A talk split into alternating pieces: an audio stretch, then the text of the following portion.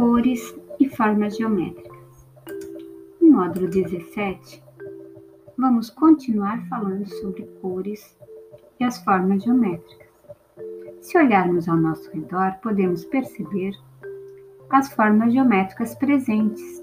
Retângulos, triângulos, círculos e quadrados fazem parte do nosso cotidiano, da nossa vida.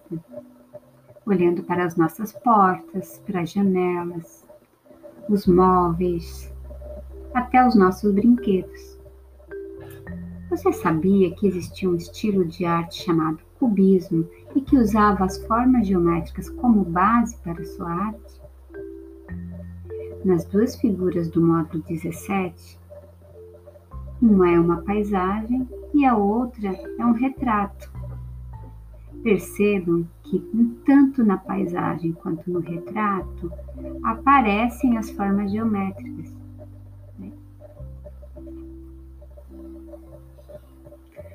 Na atividade número 1, um, é um exercício para você treinar a sua pintura com lápis de cor. É bem simples. Pinte as formas geométricas. São cinco exemplos de cada. Os triângulos, círculos, quadrados e retângulos, eles estão de tamanhos diferentes.